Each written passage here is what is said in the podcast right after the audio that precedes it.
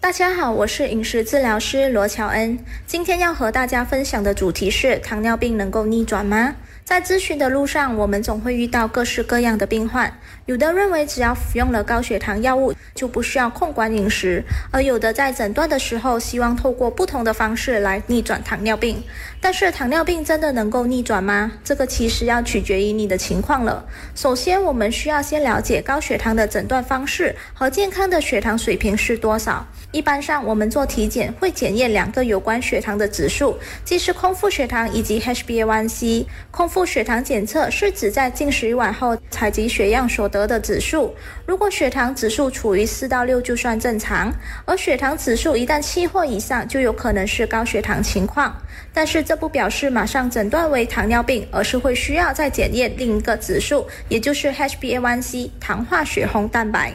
糖化血红蛋白是食物的葡萄糖进入血液之后，和红血球内的血色素结合而形成的。这个指数是代表最近三个月的血血糖的平均水平，可以看作长期的血糖值。正常的指数是应该在五点七。如果介于五点七到六点四之间，则表明患有糖尿病前期；但是如果都在六点五八先或以上，是可以被诊断为糖尿病了。如果是属于糖尿病前期，即还未诊断为糖尿病的人群，是有很大机会可以逆转的。只要通过饮食和生活作息的调整，有助于恢复正常的血糖水平。然而，大部分诊断为糖尿病的病患，胰脏功能并不像以前这么有效率，能够应对葡萄糖的进入而快速释放胰岛素来控制血糖，从而导致高血糖的情况。因此，逆转的可能性较小。而所需要的药用量或者是否需要打胰岛素针，也得看胰岛素的敏感性程度来安排。诊断和药物治疗是由医生来决定的，请不要自行降药、换药，甚至是停药。除了诊断糖尿的检测，高血糖患者鼓励在家自行检测血糖水平。一来是理解血糖对当下的治疗的反应，二来是了解所摄取的餐点分量、搭配或者活动量对血糖的反应，以便方便做出恰当的调整。刚开始诊断的糖友们是建议一天至少检验四次，特别是针对这几种人群：频繁出现低血糖、运动爱好者或者糖化血红蛋白一直不达标的人群。检验的时间段可以安排在睡醒的空腹时候，两小时餐后血糖，睡前的时候。如果间中会吃到一些较陌生或者不确定影响力的食物的话，建议在进食后两个小时测量看看，这样就能更好的控管血糖水平。每逢星期一至五上午十点到中午十二点，爱 FM 爱生活，与你一起卖活乐活，享受生活，爱生活。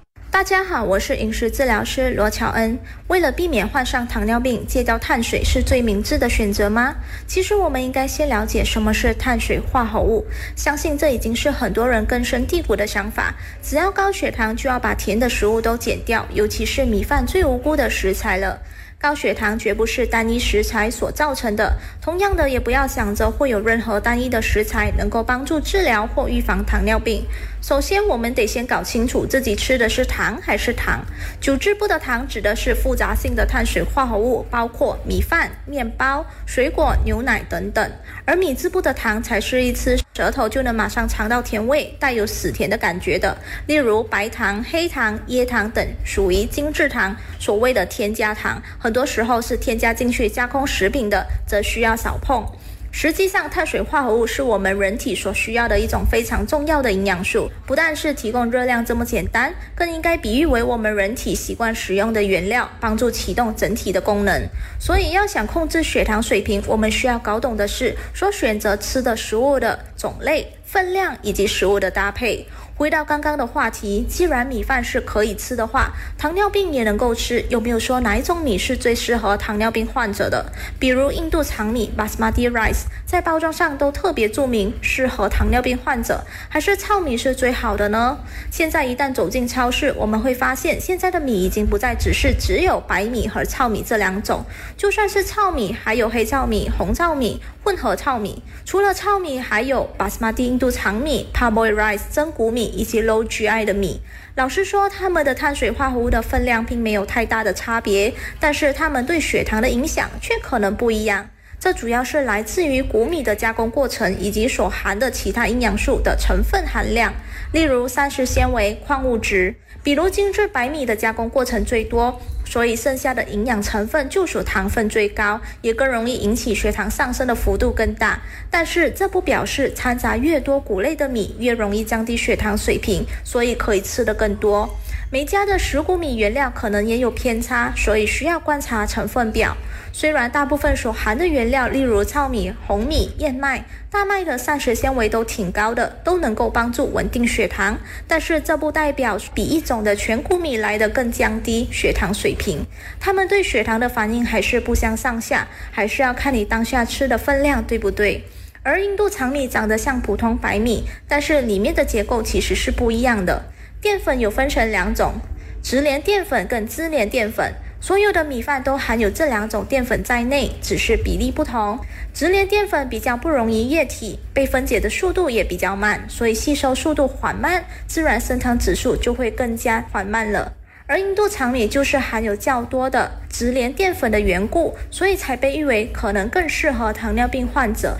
如果再配合 parboiled 加工而成的印度长米，那确实更能降低血糖的上升幅度。只是真谷米很可能含有砷，一种慢性毒物，和糙米相同。砷大多存在稻米的表皮层，因此糙米或者真谷米会含有较高含量的砷。它是一种慢性毒物，但确保米粒经过浸泡、淘洗干净，并大量的水煮熟，就能把砷的残留量降到最低。所以米粒一定要淘洗干净，并且控制摄取量，而一般的吃法是不成大碍的。